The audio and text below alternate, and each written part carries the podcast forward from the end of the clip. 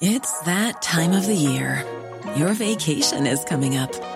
You can already hear the beach waves, feel the warm breeze, relax, and think about work.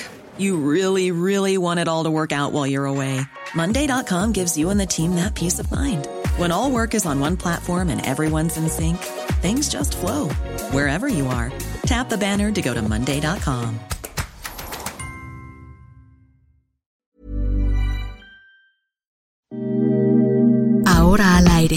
a la una, con Salvador García Soto. Un encuentro del diario que piensa joven con el análisis y la crítica. A la una, con Salvador García Soto.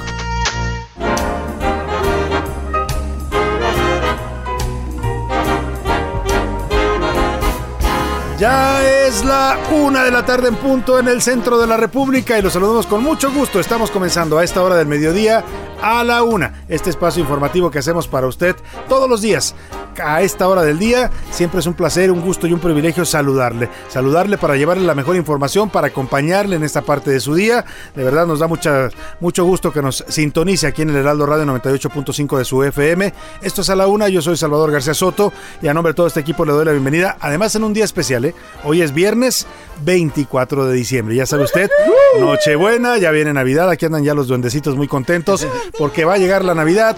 Y bueno, pues vamos a prepararnos para esta noche, que es una noche de reunión familiar, una noche para pasarla en familia. Es una noche también oportuna, ¿sabe para qué? Para, para olvidar viejos rencores, para eh, superar problemas, para, para ya dejar atrás esos pleitos que hemos tenido a veces con la familia, con los seres que más queremos y que a veces nos distanciamos por situaciones de la vida, ¿no? Porque somos seres humanos y estamos llenos de contradicciones y de errores, pero esta es una buena noche para eso, para unirse en familia, para eh, pasarla bien, para tener esa noche de paz que eh, significa esta noche, para quienes creen en la tradición católica, pues significa la llegada del niñito Dios o niñito Jesús, como le llaman al, a Jesús que nace el día de hoy, esta noche 24 de diciembre, por eso se conmemora la Navidad, la palabra Navidad viene de la natividad del Señor, del nacimiento de Jesucristo, eh, y bueno, pues ahí está esta conmemoración importante. En este 24 de diciembre nos da mucho gusto saludarlo. Esperemos que usted ya esté preparado para esta noche, para reunirse con la familia. Mire,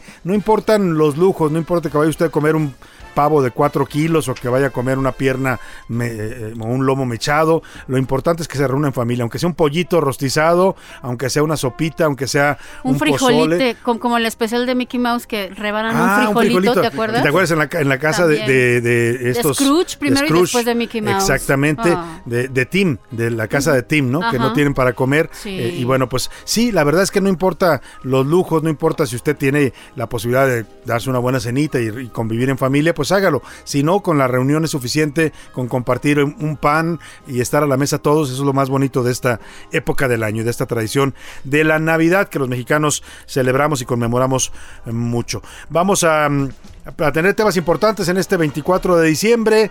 Ya andan por aquí Priscila Reyes y José Luis, les doy la bienvenida. ¿Cómo están? Bien, Salvador, le estamos echando relajo realmente porque es el 24, ni modo que seamos solemnes y hoy. bienvenido, Radio Escucha. Hay que estar tranquilos y preparados para esta noche. Y yo, Salvador, Salvador, Priscila, ¿cómo están? Bonita tarde, sufriendo por el frío. Les dije, se les dijo, les advertí que se les advirtió con tiempo, prepárense para el frío. Yo no tengo tanto frío. Porque tú eres un pingüino. Pues y hay que seguirse cuidando porque con este frío los riesgos de contagios, tanto de influenza como de COVID son, aumentan, así es que hay que cuidarse mucho, hay que mantener la sana distancia, hay que todo lo que usted ya sabe. Ventilar las habitaciones es lo más importante, Salvador. Como hace frío, cerramos ventanas, pero tenemos que ventilar las habitaciones. Claro, y en esta noche, si usted se va a reunir en familia, pues procure no hacer concentraciones muy grandes de familia, tomar su sana distancia. O una pruebita entre familia, hombre, O si tiene una terracita ahí donde pueda celebrarlo, pues en un espacio abierto puede ser mucho más seguro. En fin, tome todas las precauciones necesarias. Vámonos a los temas que le tengo preparados para este viernes 24 de diciembre. Como dicen por ahí, carísimo,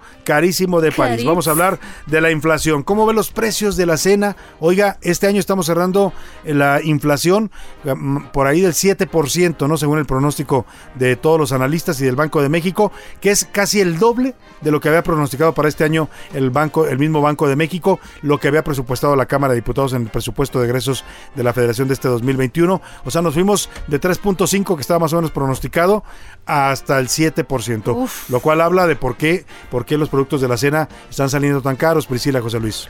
Qué horror, Salvador, hay que tener mucho cuidado con eso porque también pasa que gastamos muchísimo y tiramos la casa por la ventana en Ah, Navidad claro. y ahí nos vemos en enero y en febrero y ahorita en pandemia, la verdad no estamos para eso, o, eh, o los meses sin intereses, ¿no? Pues traemos dinero en la tarjeta, pues total, vamos a pegarle para celebrar la Navidad. Oiga, y como dicen por ahí, en- vamos a ir a los estados de la República para ver cómo se celebra la Navidad, cómo están celebrando esta noche, cómo se preparan las familias en los distintos lugares de la República donde llega la señal del Heraldo Radio. También hablaremos de los juguetes. A ver, José Luis Priscila, rápidamente, hoy es noche de juguetes para muchos niños en la República Mexicana. Acá en la Ciudad de México la, la noche de juguetes viene hasta el 6 de enero, pero en la mayor parte de la República los juguetes se entregan esta noche cuando llega. Santa Claus, el Niñito Dios, Dios. eh, a quien usted quiera creerle, ¿no? Porque ya hay distintos patrocinadores de los juguetes, pero les quería preguntar rápidamente cuál fue su juguete favorito de toda la infancia. Fíjate, y no me lo van a creer, que la muñeca de trapo, la queretana, esa era mi ¿Esa te favorita? Salvador, Sí. y la pedí fácil como cinco navidades y no me la daban. Hasta que ya un poquito más grande dije, bueno, y le escribí a Santa Claus hasta reclamando. se trata? ¿Por qué no? ¿De qué se trata? No quiero Barbies, no quiero esto. Quiero mi muñeca de ¿Tiene un trapo nombre de trenzas. cómo se llama esa Sí, muñequita? ahorita te digo. Ahorita porque decimos el nombre, porque tiene un nombre. Otomí, es Otomí. Es Otomí, es un, es un Sí. nombre Otomí que ya la bautizaron con ese nombre a esta muñequita eh, que además es muy bella. A mí me gustan mucho esas, esas figuritas que hacen estas mujeres Otomís. Las venden en, en el centro de la Ciudad de México, en distintos lugares donde se instalan. Bueno, ahora le vamos a dar el nombre. Por lo pronto, José Luis, ¿cuál fue tu juguete favorito? Yo tengo dos. Uno fue uno, un, eh, un juego, estos juegos Mi Alegría, estos de química. Yo jugaba a ser científico cuando era pequeño, entonces uno de ellos es ese. Y otro es un trompo que me regalaron eh, los, Santa Claus en aquellos, aquellos tiempos. Un trompo, pero no de normal, sino uno, uno que jalas una especie de cinta y, y gira y gira y Ah, gira. mira, bueno, es buenísimo. pues en eso coincidimos José Luis y yo, porque también de mis juguetes favoritos que recibí de niño fue ese juego de mm, química de mi, de mi alegría. juguetes Mi Alegría. Que era maravilloso porque hacías experimentos con los tubos de El ensayo. imán, ¿qué tal? Porque Y otro tenía que ahí me por gustó ahí es uno- el Son polvito. Era una, un- una- un, este, una figura articulada que era un vikingo, Eric el vikingo se llamaba. Ah, Oye, me gustaba la muñeca Lele se llama ahorita, Lele. es como le han Así puesto. es. Yo también tenía un piano, no sé si ustedes lo llegaron a ver. Tal vez no te, tocó- no te tocó a ti, chava, pero sí te tocó a ti, José Luis. Claro que le toca. Espérate, era un piano chiquitito de cartera, amarillito, que solo Ah. tenía una octava. Y entonces te metías y tocabas Sí, así. cómo no. tin, y ahí yo saqué el himno a la alegría, déjame Mira, decirle, de oído. Desde chiquilla. De oído. Desde chiquilla pintaba para genio de la Mira música, nomás, Priscila Reyes. nomás. Bueno, pues ahí están los temas que le vamos a tener. Vamos a hablar de los juguetes, cómo está repuntando también la industria del juguete en esta temporada y cómo Lele, hablando del nombre de la muñeca, cómo Lele para los eh, Reyes Magos y para los Santa Clauses y los niños dioses andar comprando juguetes que están bastante caros en esta época del año. Nos vamos a rápidamente al, a la pregunta del Resumen día. navideño. Ah, Hacemos resumen navideño. Resumen Venga, navideño. al resumen navideño en este 24 de diciembre. En camino. Santa Claus continúa su viaje por la zona de Europa entregando regalos. De visita.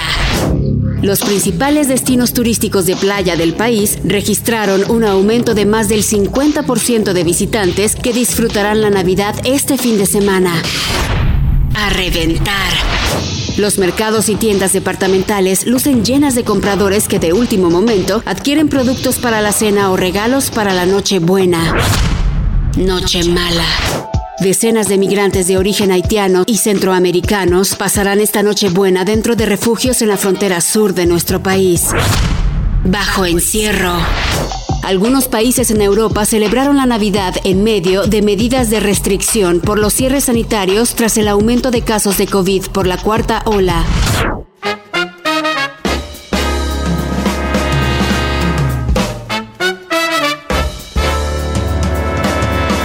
Bueno, y después de escuchar este resumen navideño, vámonos a la pregunta del día, porque en este 24 de diciembre también le tenemos preguntas. Vamos a hacer dos preguntas que tengan que ver con esta festividad. ¿Qué le parece? La primera, bueno, voy a repetir la pregunta que ya hicimos nosotros aquí en la mesa. ¿Cuál ha sido, le voy a preguntar, cuál es su cena de Navidad favorita? ¿Qué le gusta a usted cenar ¿Qué en platillo? este día? ¿Qué- ¿Qué, qué platillo, platillo? le gusta cenar que, que haya en la mesa, en su mesa, en esta reunión familiar? Le voy a dar tres opciones, ¿no? El pavo, que es de lo más socorrido. el, eh, la pierna o el lomo, pierna o lomo, ¿no? O romeritos. ¿Y qué otra cosa? Bacalao. Va- como que yo le digo romeritos y bacalao. porque No me gusta, Romeritos, bacalao y pozole. Los vamos a englobar ahí porque también hay gente que le gusta cenar pozole en Navidad. que- Sí. Y se vale. Cada quien es libre de cenar lo que quiera y lo que le dé el presupuesto también. Esa es la primera pregunta que le formulo.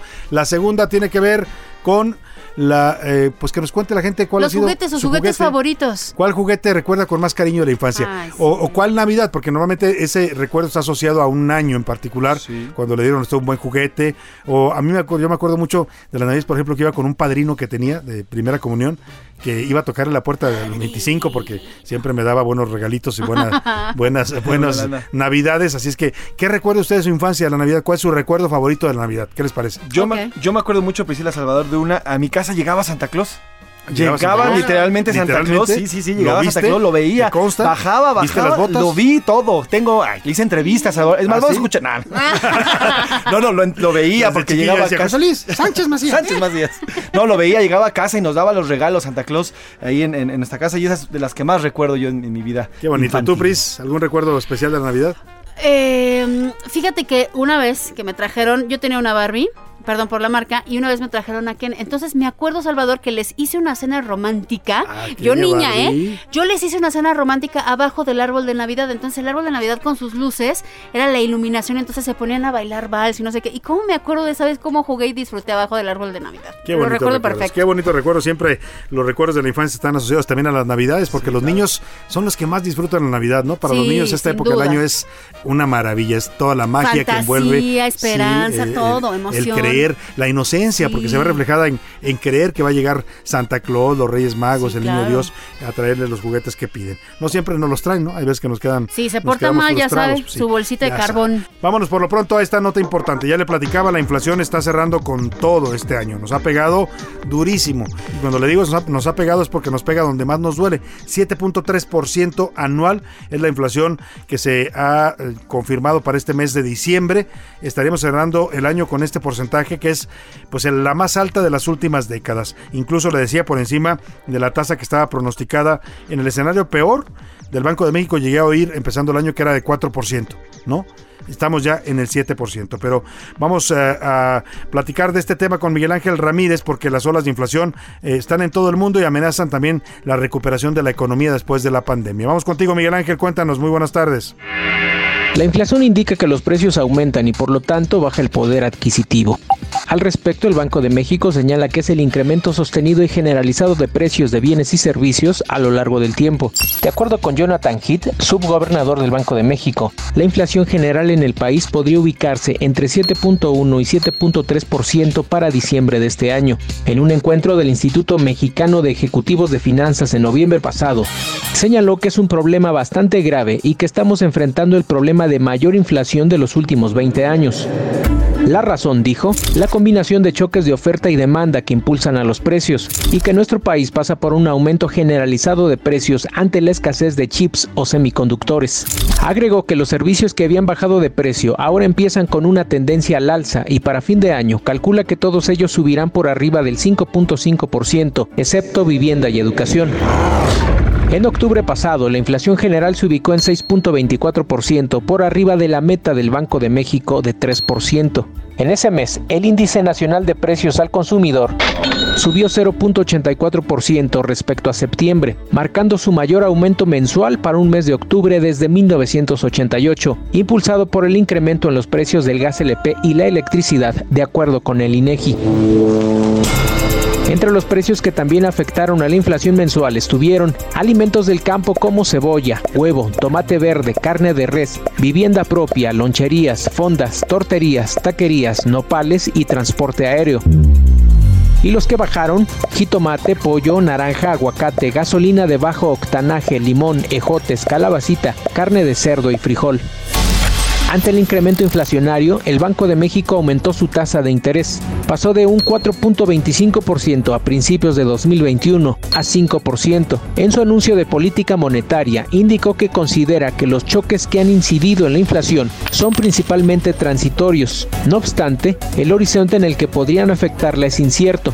Han impactado un amplio tipo de productos y su magnitud ha sido considerable, aumentando los riesgos para la formación de precios y las expectativas de inflación. Por ello, se consideró necesario seguir reforzando la postura monetaria, ajustándola a la trayectoria que se requiere para que la inflación converja a su meta de 3% dentro del horizonte de pronóstico. Además está entre siete bancos centrales de economías emergentes que más movieron la tasa de referencia por la aceleración de la inflación a nivel global, en lo particular en el sector de alimentos y energéticos. Pero especialistas indican que esa medida es poco eficaz para frenar el aumento del nivel de precios. Por lo pronto, las olas de inflación en el mundo son una amenaza para la recuperación tras la caída ocurrida el año pasado incluso para Estados Unidos, pues en octubre en ese país la inflación creció más de lo previsto. En tanto, especialistas del sector privado consultados por el Banco de México en noviembre elevaron sus expectativas en el renglón de inflación a 6.63% y prevén que para 2022 la inflación tenga una fluctuación moderada para un registro de 3.93%. Por su parte, la Alianza Nacional de Pequeños Comerciantes, LAMPEC, hizo otra estimación para 2021. Sostuvo que cerrará con una inflación de al menos 8% y para 2022 prevé que comenzará una escalada de en la mayoría de los alimentos. Para la una con Salvador García Soto, Miguel Ángel Ramírez.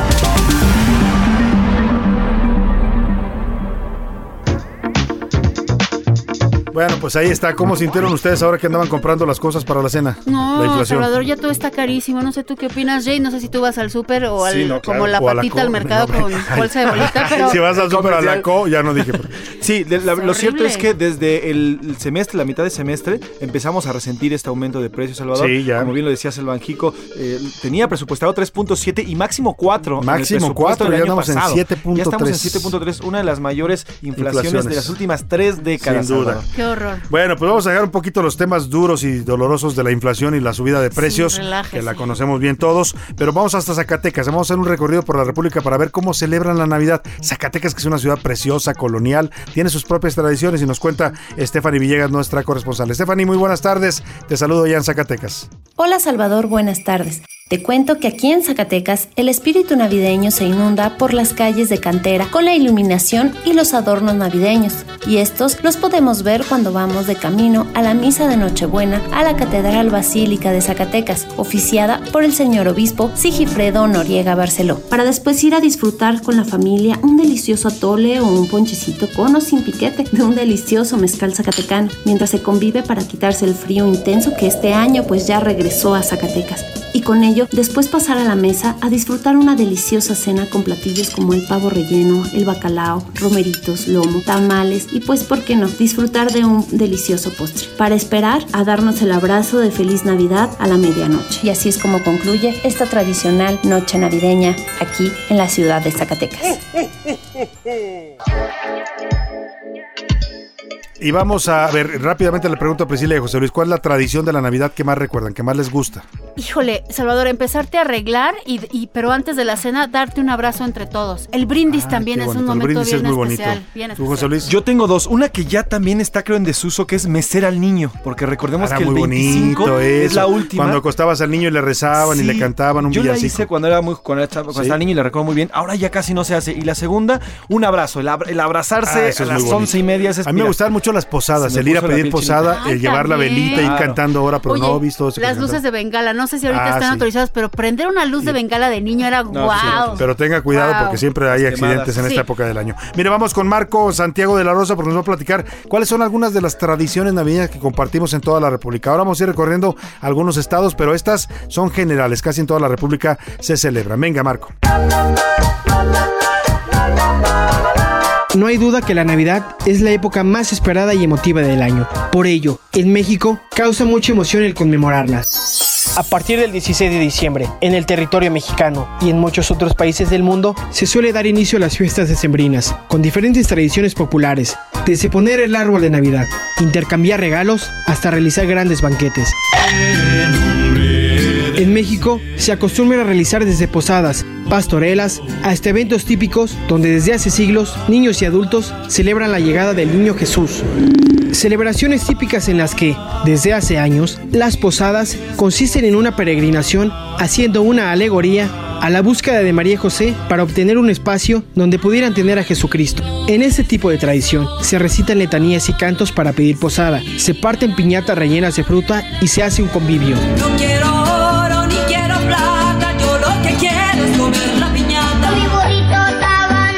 De origen religioso y de carácter popular, las pastorelas son una tradición decembrina que narra las peripecias de un grupo de pastores rumbo a Belén para adorar al niño Jesús el día de la Navidad. Pese a la diversidad de elementos que caracterizan las pastorelas, siempre se puede encontrar uno en particular, la presencia de un ángel y un diablo, y la lucha entre ellos. Estos encarnan dos valores fundamentales del ser humano, el bien y el mal. Además del árbol y los adornos de Navidad, las familias se acostumbran a colocar en sus hogares un nacimiento, que representa la escena de la llegada del niño Jesús. En él se puede apreciar a la Virgen María y a José, además de los tres reyes magos y algunos pastores y animales del campo. Independientemente de la forma en que celebra la Navidad y los festejos decembrinos, le deseamos unas felices fiestas junto a sus seres queridos. Para la una, con Salvador García Soto, Marco Santiago de la Rosa. ¿Ya ha oído usted eso, eso de la, las, la, ¿qué es la, la marimba, no? La marimba, La que es tan, tan bella. Estoy pensando en la marimba, porque también tocan canciones navideñas con la marimba, Sí, ¿eh? claro, Estos villancicos todo. también suenan. Y estoy acordando por Chiapas, porque en Chiapas eh, también hay eh, peculiaridades de la Navidad. Cada región del país, cada estado, cada ciudad tiene sus propias tradiciones. Platillos, platillos, todo, todo. eh, festividades, eh, eh, decoraciones, en fin. Vamos hasta Chiapas para que nos cuente cuáles son las tradiciones de la Navidad chiapaneca. ¿Qué tal Salvador? Te saludo con mucho gusto para informarte que al ritmo del tambor y el carrizo los católicos celebran la Navidad con la devoción al niño florero, una tradición sincrética, indígena y cristiana que se realiza desde antes de la fundación de Chiapa de Corzo en 1528. El niño florero nace cada 24 de diciembre en un pesebre de flores de Niluyarilu, una flor sagrada en esta entidad que durante siete días peregrinos buscan, recolectan, transportan a sus espaldas desde las montañas de los Altos de Chiapas. Esta tradición también consiste en un viaje de iniciación para los más jóvenes a la adultez. El 16 y 17 de diciembre son días destinados a recolectar Niluyarilu. Llegado el 18 de diciembre se trasladan con la flor a cuestas al Cerro de las Cruces en Navenchao, municipio de Sinacantán, donde realizan cantos y rezos, además de la velada de la flor sagrada con café, tamales y música. Al día siguiente toman camino a casa. La noche del 20 de diciembre familiares de los floreros, como son vistos, los topan y realizan nuevamente la velada de la flor. A las 7 horas del 21 de diciembre, en la capilla del niño florero, cientos de feligreses esperan la llegada de los más de 500 hombres que van por la flor sagrada cada año a las montañas. Los reciben con un caldo de gallina de rancho y la música tradicional de Chiapa de Corzo, que es el tambor y el carrizo. La noche del 24 de diciembre los pobladores de Chiapa de Corzo nuevamente rinden culto con música, rezos y alegría, siendo este el municipio el que celebra al niño florero con mayor devoción. Y es así como se celebra la Navidad en esta entidad al sur de México. Muy buenas tardes, Salvador.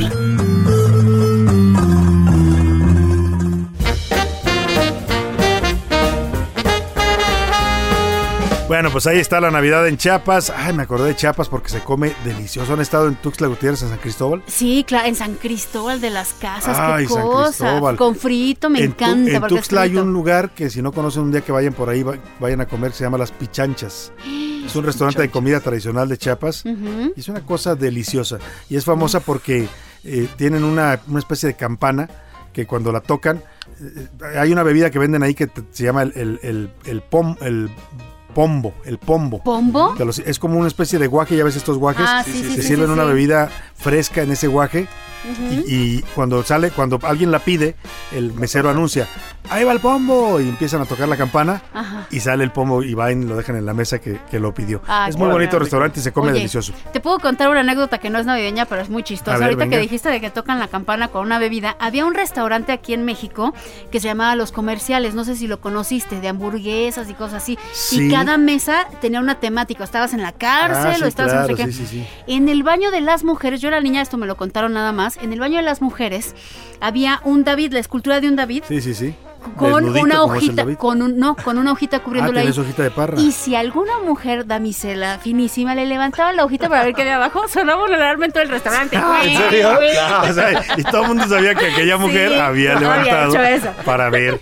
Salva hacia la parte del Qué David. barbaridad. Que el David original no tiene hojita de parra. ¿eh? No, no, Es no, no, Tal no. como lo esculpió Miguel Ángel, es hasta el natural. Bueno, pues ahí están las distintas tradiciones. Vámonos a ir a, a la pausa. Con música, Salvador. Con música, ¿qué vamos te a parece si arrancamos? Mira, vamos a escuchar a un jovencísimo y, y lo va a reconocer usted con la voz delgada, jovencísimo Stevie Wonder con una canción que escribió en 1967 que se llama Someday at Christmas, algún día de Navidad. Algún día de Navidad, venga. Y regresamos con usted aquí en A la Una.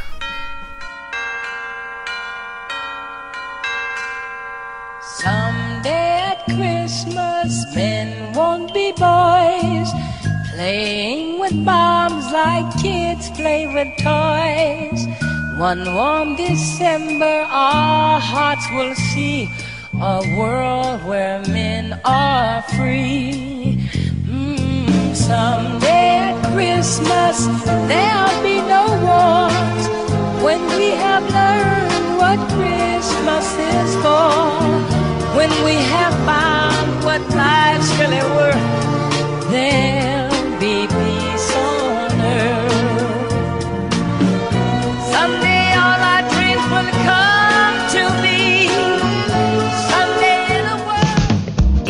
escuchando A la Una con Salvador García Soto. Regresamos. Feliz Navidad, feliz Navidad, feliz Navidad, en a la una queremos desear. Ahora, la rima de Valdés. O de Valdés, la rima.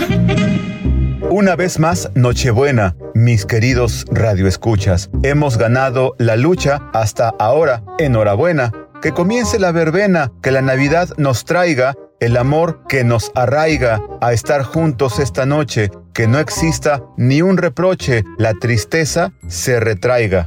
Que tengan bonita cena con quienes tengamos cerca. Pibil, yo me echo una puerca en la convivencia amena, que sea una noche serena, nuestra copa a levantar y a la hora de brindar, que sea por los que se han ido, que de ellos yo no me olvido, siempre tienen su lugar.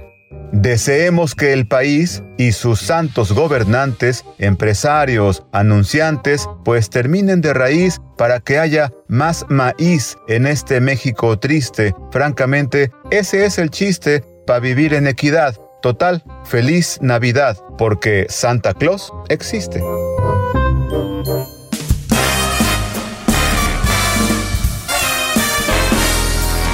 Campanas de metal, canciones del ayer, todo suena campanas porque Dios quiso nacer. Ya estamos de regreso y esta canción, por supuesto, ya la identificó usted. También la voz es parte de un disco que grabó con temas navideños. Es bonito su disco de Luis Miguel. Este tema, que esta canción que estamos escuchando se llama Navidad. Ujú. Navidad. ¿A ustedes les gustaron las versiones de, de Navidad de Luis Miguel? Muchísimo, muchísimo, porque sobre todo se acompañó de Big Band y le puso un sonido muy Sabes especial. Me encanta. el- Uy, sí. Eso, Salvador, Yo creo, que, yo creo que fue de los primeros que hizo esto de, la- de Big Bang y Sí. Big Bands y entonces Y le quedaron bien. Lo hizo muy bien, elegante y son, yo creo que pueden ser muy, muy buenas opciones para escuchar. Que no sé si les ha tocado en alguna ocasión estar en Estados Unidos para esta época navideña o para Es este- mágica, ¿no? Pero además ya hay un punto en el que sí dices, ya, Ya, párenle, no. porque prendes la radio y son canciones navideñas. Llegas a un restaurante y son canciones navideñas. Pero es lo que te digo Sales que a la pasa, calle y hay canciones navideñas. Salvador, es lo que te digo que pasa aquí, por eso es que no les puse villancicos. Sí, o te- sea, te llega- ya te llevo, llevo un mes que digo, ya no quiero escuchar ¡Arriba, O, o en, o en Disney, ¿no? En Disney también. Todo el sí, tiempo están sonando las canciones navideñas. Es bonito, pero bueno. Burritos habaneros. Con mi. Vámonos, si les parece, a más información. Ya vamos a, te- a platicar. Pues lo que es eh, este año seguimos en pandemia, ¿no? A pesar de que muchos ya se les olvidó y se andan relajando, hay que cuidarse porque ahí viene la posible cuarta ola. Esperemos que no nos llegue tan duro. Pero este año de pandemia se ha vivido con la constante de contagios de COVID-19. A mediados de 2021 se presentó una baja en casos en todo el mundo, también en México, y un poco la gente se relajó a partir de eso. Perdóneme, no solo la gente, las autoridades se relajaron, ¿no? Yo veía al- al- a la jefa de gobierno, al presidente, ya como que la pandemia ya no existe, ya se acabó, ¿no? Ya esta gobernadora de Campeche, Laida Sansores, que decía ya. No se ponga el No se ponga el cubrebocas, cubrebocas, ya no, es sirve de necesario, ya no pasa Ah, nada. Bueno, pues la verdad es que sí seguimos en pandemia, hay que seguirse cuidando. El avance de vacunación también ha, creció en los últimos meses, ya andamos por ahí el 70, casi rozando el, más arriba del 70% más o menos, aunque la desigualdad entre países ricos y pobres pues fue muy marcada. ¿Cómo ha sido la Navidad en los tiempos del COVID? Iván Márquez nos hace esta reseña. El 2021 fue el segundo año de la pandemia. Se vivió nuevamente a la sombra de la COVID-19, aunque también significó un avance en la vacunación y a su vez en la reapertura paulatina de espacios públicos y de actividades en México y en todo el mundo. Al arranque del 2021 los contagios iban a la alza, siendo el 28 de abril el mayor pico con poco más de 908 mil contagios. A partir de ese momento, la curva epidemiológica descendió, de tal forma que para el 21 de julio ya había menos de 300 mil casos activos. El principal factor en la baja de contagios se debió principalmente a la vacunación, y es que se han administrado más de 8 millones de dosis, aunque el reparto es desigual entre los países con mayor desarrollo y los que menor capital tienen. En números, la pandemia lleva al cierre del año más de 250 mil infecciones, supera ya los 5 millones de muertos, siendo el continente americano en donde se han registrado en mayor medida los decesos. Los avances en la ciencia también tuvieron un progreso en el combate al virus. Y es que el 4 de noviembre se aprobó en el Reino Unido el primer fármaco diseñado para tratar la COVID-19, el Molnupiravir que está en proceso de administrarse en todo el mundo. En México, las cifras rondan los 4 millones de casos, de los cuales casi 300 mil personas murieron por esta condición. La reapertura de establecimientos y actividades no esenciales ha sido escalonada, permitiendo desde ingresos a estadios, bares, antros y eventos masivos a finales del año. Los contagios diarios y hospitalizaciones han ido a la baja, aunque el riesgo de un brote es latente. Y es que en Europa desde a mediados de octubre comenzaron a aplicarse medidas de confinamiento para evitar los contagios que se dispararon en países como Austria, Rusia, Reino Unido, Alemania, Francia, Italia, entre otros más. Y al finalizar el año, la nueva variante Omicron está causando mucho temor. Así, el 2021 culmina con una pandemia que aunque pareciera haberse relajado, en realidad su peligro sigue intacto. Para la una con Salvador García Soto, Iván Márquez.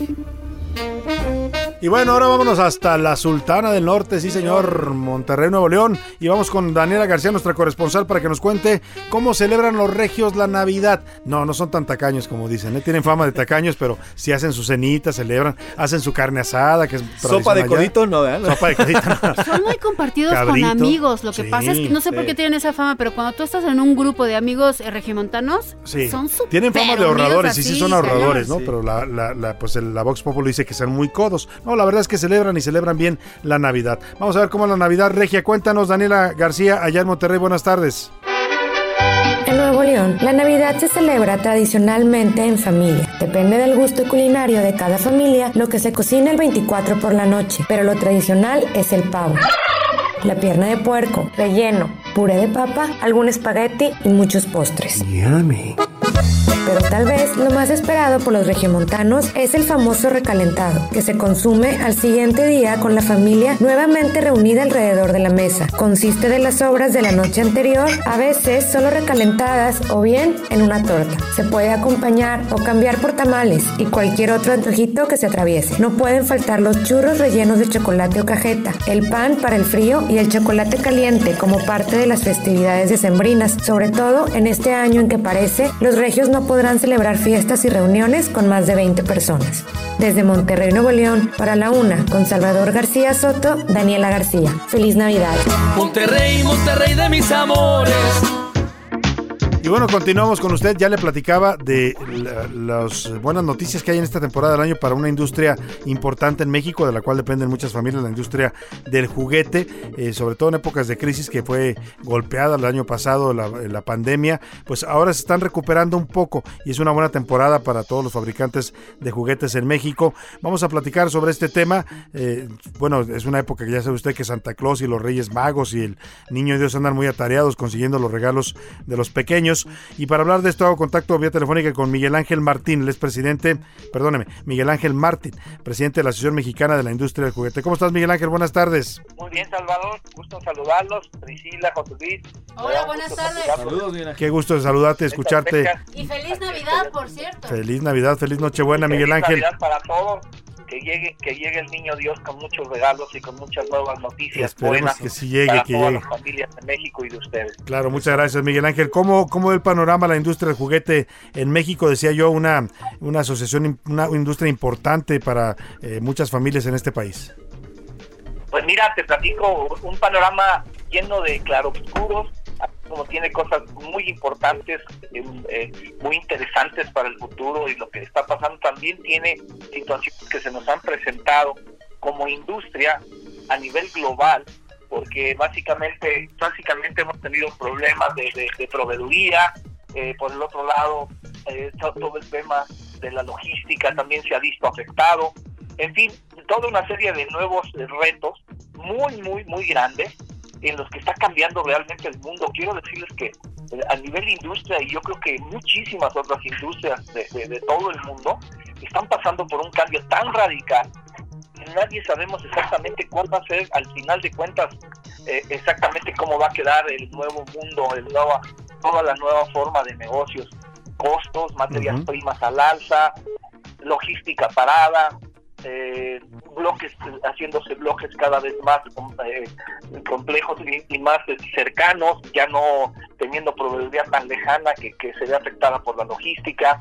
En fin, es todo todo un, tra- un tema de, de retos muy importantes para la industria y reitero, es a nivel global, no es únicamente de No solo país. es un problema de México. Ahora te escuchaba, te escuchaba hablar Miguel Ángel y pensaba en estos retos enormes que tiene la, la industria del juguete, una, una industria que se ha ido adaptando también a los nuevos tiempos. Vemos juguetes cada vez más sofisticados, que cada vez también parecen más gadgets, porque ahora lamentablemente los niños más que juguetes tradicionales piden estos estos estos aparatos electrónicos que son lo que más se demanda en estas épocas.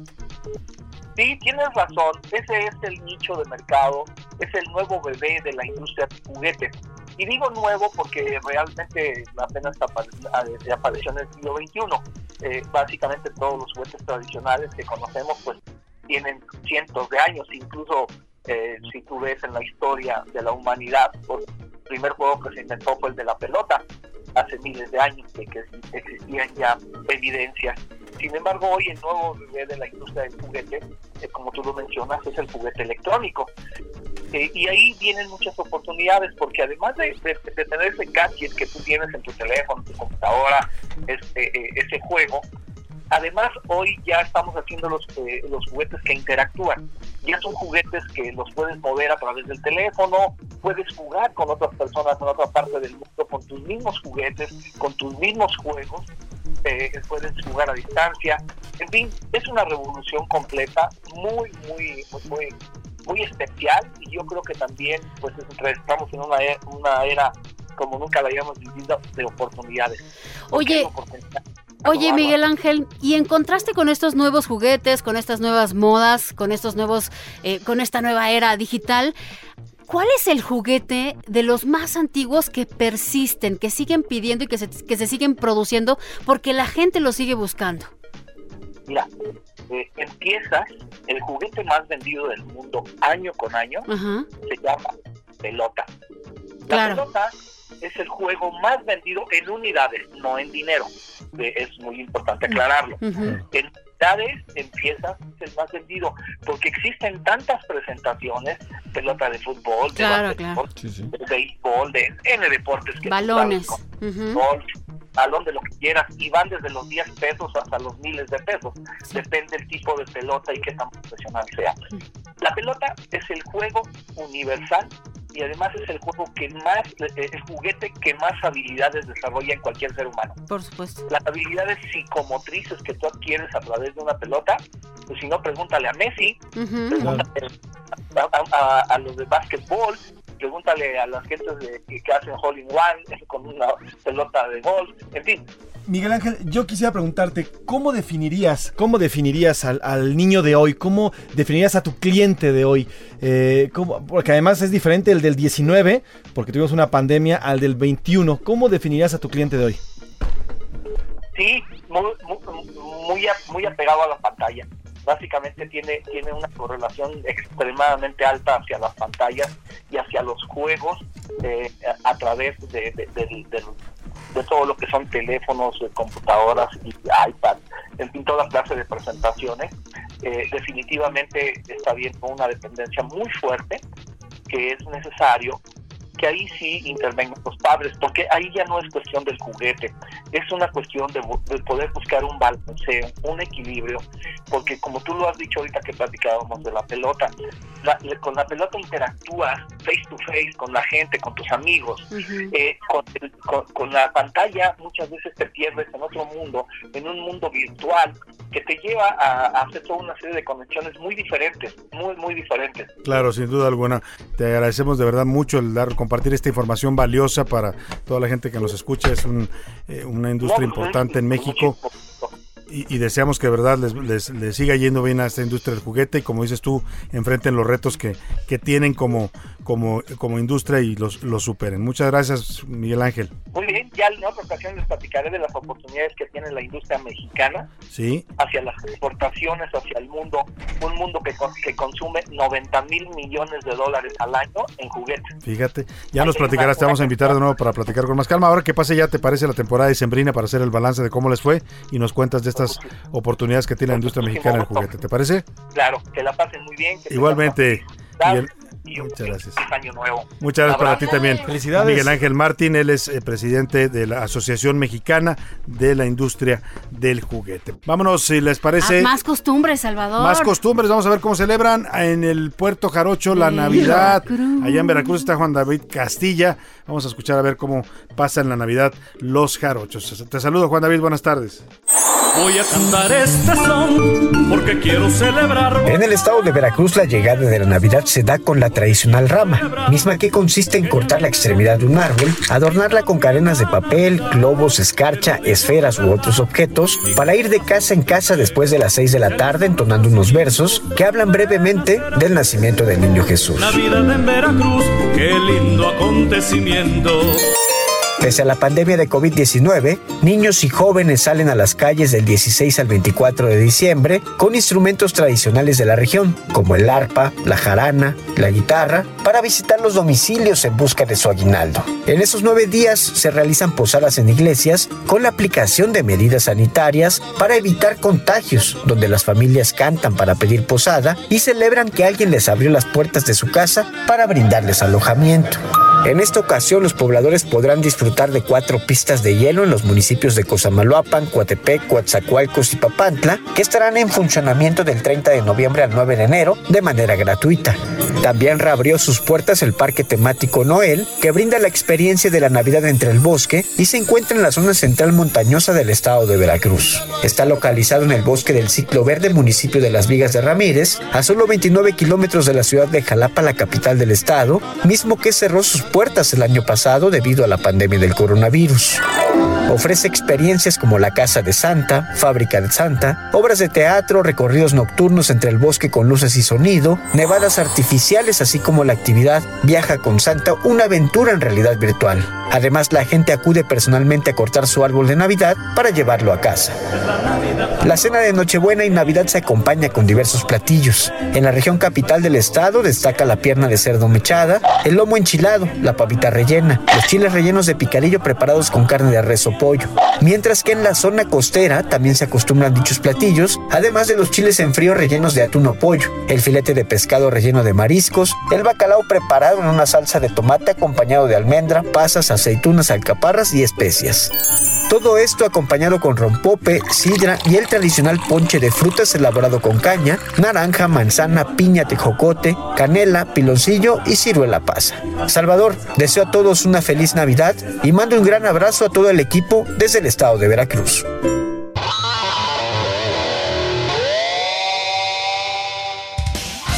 Y vámonos a los deportes. Ya está aquí el señor Oscar Mota. ¿Cómo estás, Oscar? Bienvenido. Mi querido Salvador García Soto. No, es que me parezco, ¿no? Me parezco. Bueno, y además yo, Santa yo llega que si te pones el traje nada más y la barba y Rojo, ¿no? Ya todo eso. Y llega al ratito, ¿no? Un poco tropical, pero sí, sí. se ¿Verdad? un poco versión Texcoco, pero Digo más groserías que, que el señor rojo, pero bueno. Pero quiero platicarte y obviamente a todos los amigos, pues obviamente mañana 25 hay que hablar de los regalos, los regalos Claro. deportivos. Que hubo varias organizaciones, varios equipos que recibieron estos regalos. en este 2021. En este 2021. Tenemos que platicar, yo creo que, pues, eh, eh, el más importante para muchos mexicanos. El Cruz Azul, Salvador Oye, después de García cuántos, 23 años. ¿Te acuerdas cuando dimos la noticia, por supuesto, por ahí de mayo? ¿no? Yo te dije, Salvador, ¿en verdad esto está sucediendo? El Cruz Azul fue campeón. Bueno. Ah, y se pellizcaba uno cada que lo decías, Y ¿no? no podíamos entenderlo. Ya para Bueno. este último ya no pudo obviamente este eh, volver a ser campeón, no. pero ya, ya, pero ya pero ya, ya, ya me rompieron la maldición. Es correcto. Vamos a escuchar la cápsula de Oscar Mota sobre los equipos que se rayaron en este 2021. Santa Claus llegó muy temprano a varias organizaciones deportivas durante todo el 2021. Tal parece que la fórmula de dejar el arbolito puesto durante todo el año les funcionó a la perfección, ya que los regalos llegaron envueltos en paquetotes. El primero que hay que destacar es, por supuesto, al Cruz Azul. Santa por fin descendió por la chimenea en la Noria y tras 24 años de no leer su cartita, por fin les dejó un campeonato de liga, el noveno en su historia. No tenemos que demostrarle nada a nadie. Hoy somos campeones porque somos mejores. A demostrarlo nada más. Pero a nosotros, no a nadie más. Vamos, Tengo que agradecerle a la vida, al fútbol, me siento un, un bendecido, me siento arropado y respaldado por los, por los jugadores, no me voy a cansar de, de agradecer. Pero también quiero aprovechar este momento para agradecer obviamente por orden cronológico a mis abuelos, a mi abuelo Máximo, a mis padres que han fallecido los tres, a mi familia, a mi esposa, a mis hijos, a los jugadores y a su familia. Sí que quería aprovechar el momento para agradecer a alguien que fue fundamental, si no hoy Juan no estuviera aquí, que es el profe Messi, sobre toda su sabiduría, sus enseñanzas, sus conferencias, me trajo como jugador, después me dio la oportunidad como auxiliar para luego poder ser técnico en Puebla. Y me decía el profe, ya ojalá alguien acabe con este suplicio porque me levanto en las noches y es, ya quiero que acabe. Pero si hablamos de detallazos, tenemos que irnos al fútbol americano de la NFL. En el 2020, Santa les llevó a los bucaneros de Tampa Bay ni más ni menos que al histórico quarterback Tom Brady. Pues, ¿qué creen? Que en el 2021, Rodolfo el Reno dio el cerrojazo y complementaron con el Super Bowl, el segundo en la historia de la franquicia y abusados, ¿eh? Que en esta época todavía son contendientes para ser bicampeones. Los que también se fueron rayados, como decimos algunos mexicanos, son los Bucks de Milwaukee de la NBA, que esperaron 40 navidades. Sí, 40 años para ser nuevamente campeones de la NBA.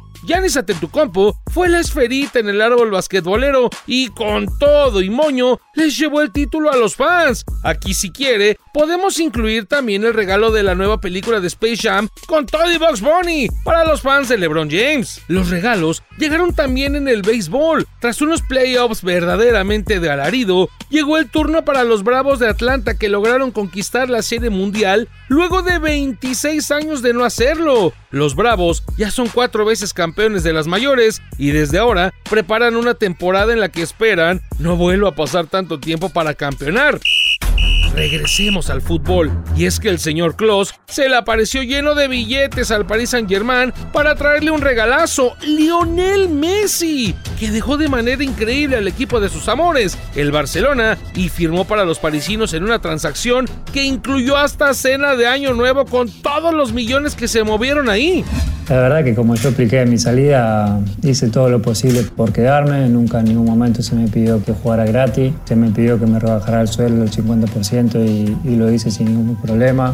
Estábamos a disposición de, de ayudar al club, la gana y el deseo mío y de mi familia era, era quedarnos ahí. Y la verdad que nadie me pidió jugar gratis, pero al mismo tiempo me parece que está fuera de lugar la palabra que dijo el presidente y me dolieron porque creo que no tiene necesidad de, de decir eso, es como sacarse la pelota de encima y, y no asumir su, su, consecuencia y no hacerse cargo de, de, las cosas y hace pensar a la gente o, o genera un tipo de, de, duda que creo que no, no me lo merezco.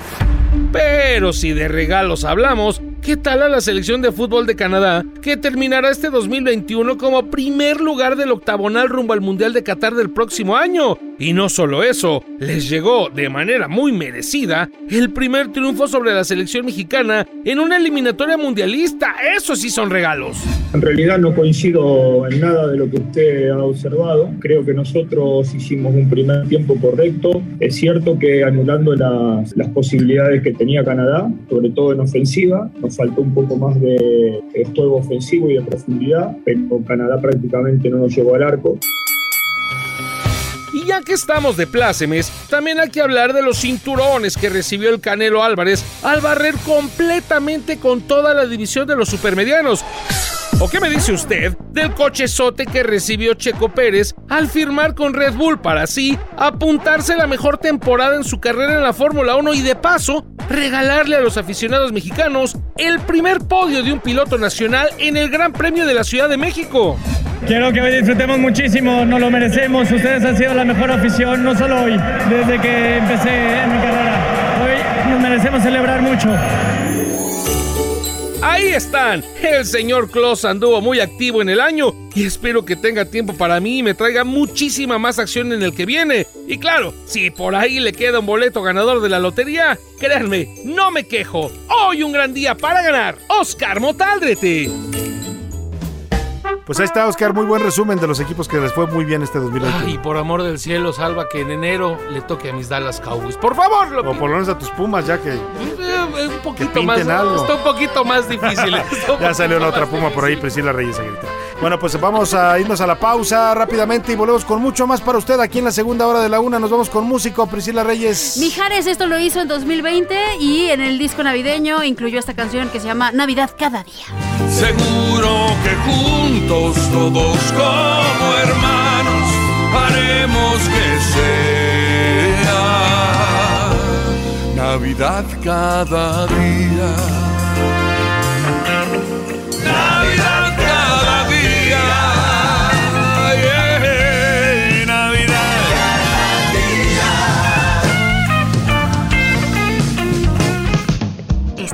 A la Una con Salvador García Soto. Regresamos. Ahora al aire. A la Una con Salvador García Soto. Un encuentro del diario que piensa joven con el análisis y la crítica. A la Una con Salvador García Soto.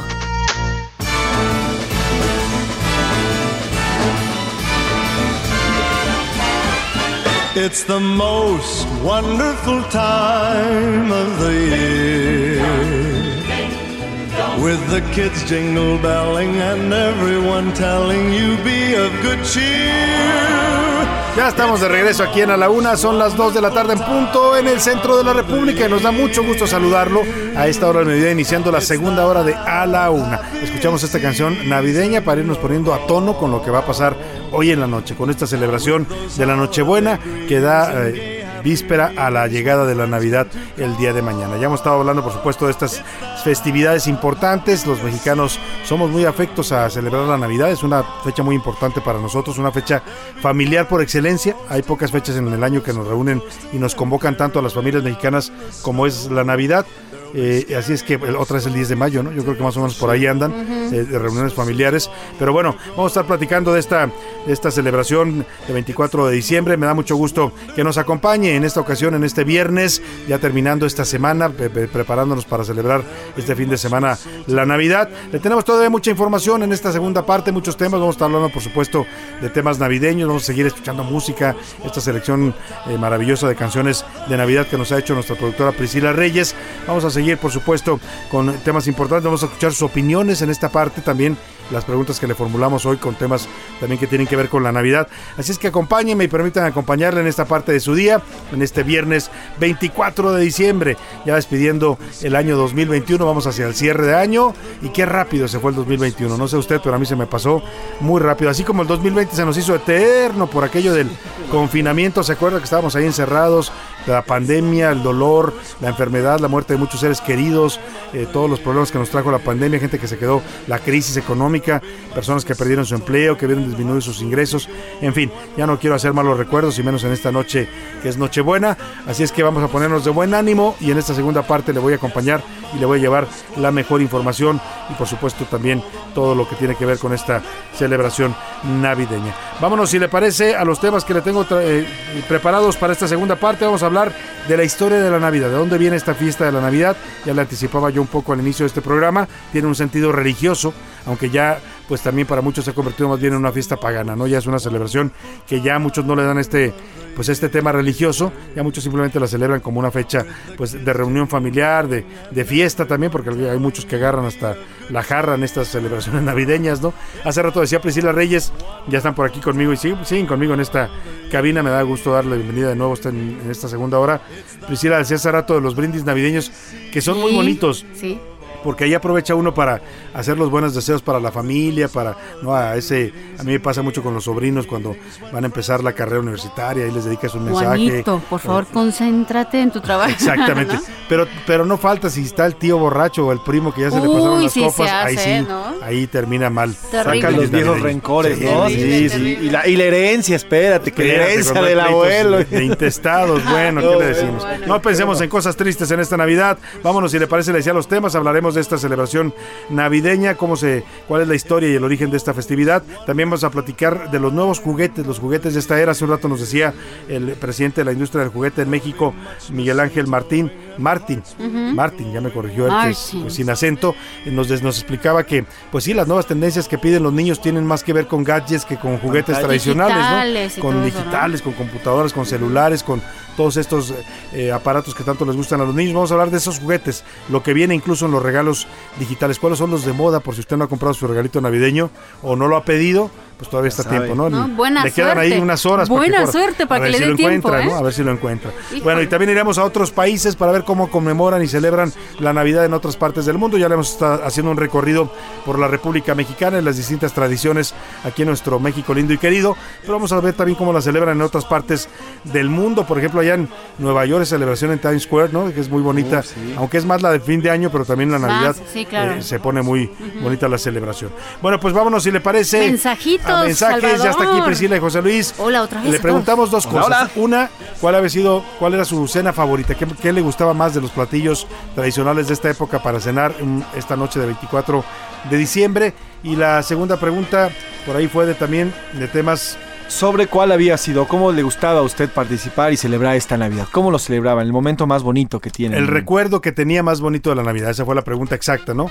¿Qué recuerdos tiene de la Navidad de su infancia? ¿Cuál es el momento más, eh, pues, emotivo que recuerda de esos, de esos, eh, de esas Navidades que le tocó pasar siendo niño? ¿Qué dice el público, Priscila A Reyes? ver, por acá Mariana Castro dice, hola Salvador, fíjate que yo lo que más recuerdo es una, muñe- una muñeca que tenía los ojos chuecos y cada vez que pedía otra muñeca seguían los ojos chuecos. caray. Eran de esos que se movían. De esos ojitos que se movían, ¿no? Sí, sí existen esas muñecas. Las muñecas que, que- luego se quedan como a medio ojo Eran así. muñecas de plástico y en alguna época, ¿te acuerdas cuando que había canciones de que decían la, mu- la muñeca de muñeca- Sololoy? Ah, eso no, eso no lo ¿Nunca vi. has oído eso? La muñeca de Sololoy, Había ¿no? una canción por ahí que soñaba la muñeca de Sololoy. El Sololoy en realidad es celuloide. Cuando, cuando en México empezaron a hacer las primeras muñecas de plástico, Ajá. le eran muñecas de celuloide. Entonces se les quedó de ahí, se derivó en las muñecas de Sololoy que les decían que son estas muñecas que tenían los ojitos que se que les se movían. les mueven.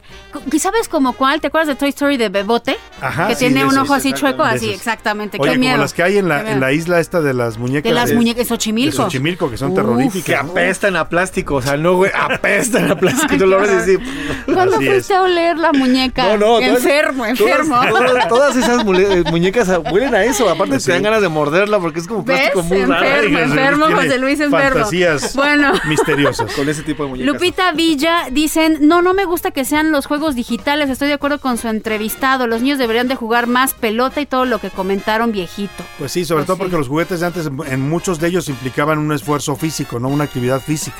Hoy ya prácticamente están, lo que se refería a Miguel Ángel Martín, es que están sentados todo el tiempo, ¿no? Conectados a la pantalla, pregados con la vista fija. eh, Terrible. Oye, por acá dice Javier Ruiz, no sé si ustedes se acuerdan o les tocaron, pero a mí me gustaba mucho un juego de boxeadores, estaban los dos juntos y entonces Ah, apretabas para que se bonito, dieran sus golpes. Sí, le, le, le, le movías a la. le Ese es como muy mexicano, ¿no? Ese era juguete es mexicano. muy Había mexicano. una versión mexicana que era de madera, que era como más barata, Ajá. y había la de plástico, La que ya era más profesional, ah, sofisticada. con Aunque la de Floyd madera era un poquito más este, delicada, digámoslo, Sí, porque se rompía, rompía cuidado. ¿Ah, sí?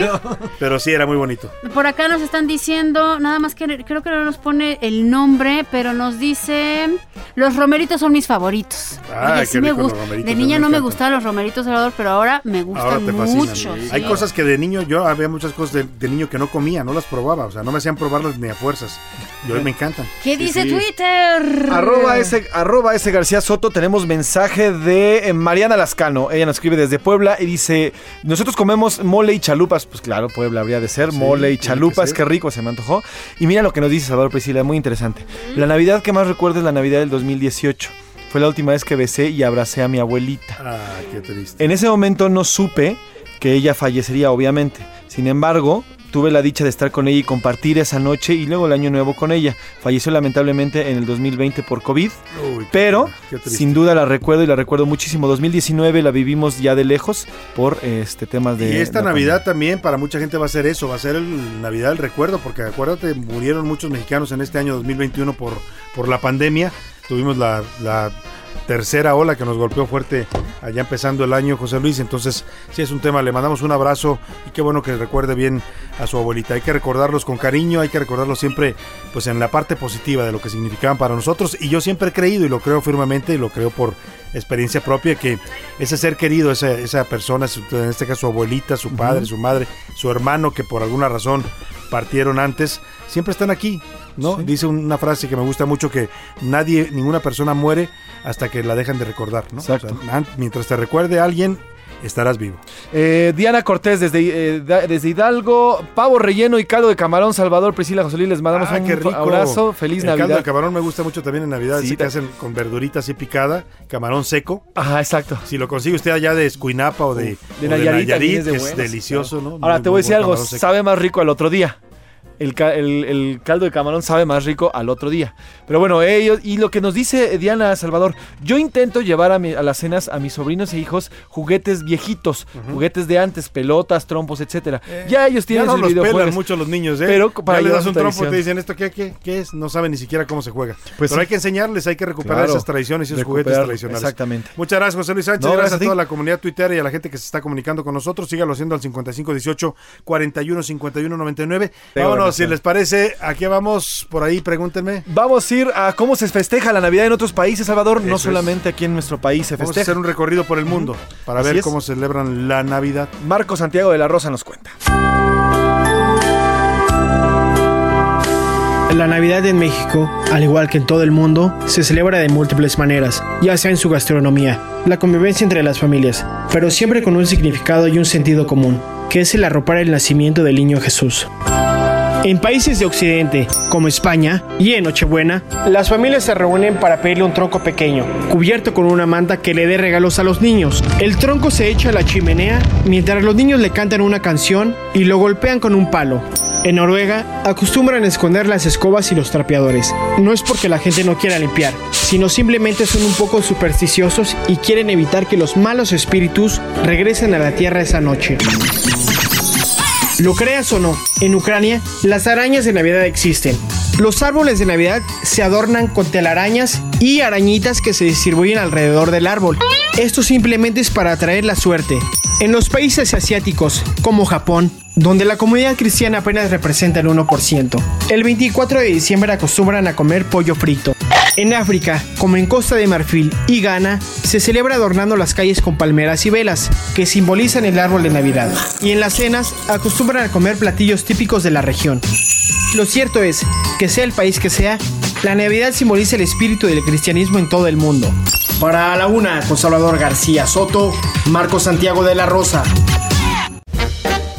Bueno, ya le decíamos que la Navidad tiene una historia, ¿no?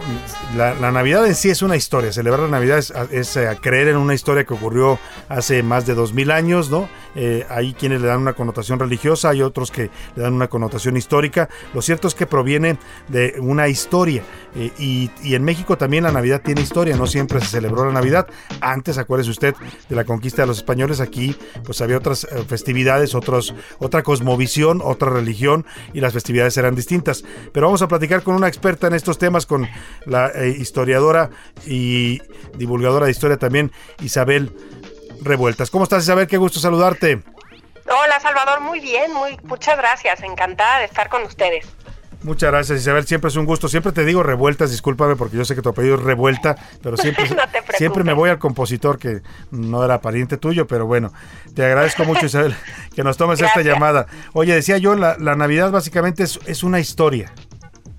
Totalmente, totalmente. Y además, fíjate que ahora que estamos justamente ahorita a punto de festejar una de las eh, tradiciones más arraigadas en nuestro país, históricamente está muy vinculado a esto que estamos conmemorando este año, que son los 500 años después de la caída de, de- de México Tenochtitlan o la fundación de México. Entonces, justamente cuando en 1519 ya llegaron a territorio, digamos, provenientes de las islas del Caribe, llega Hernán Cortés, pues la primer Navidad que se dio en continente, pues debió haber sido justamente con esos conquistadores, ¿no? Eh, eh, porque venían acompañados por frailes, venían acompañados de la religión, por, por todo lo alto, ¿no?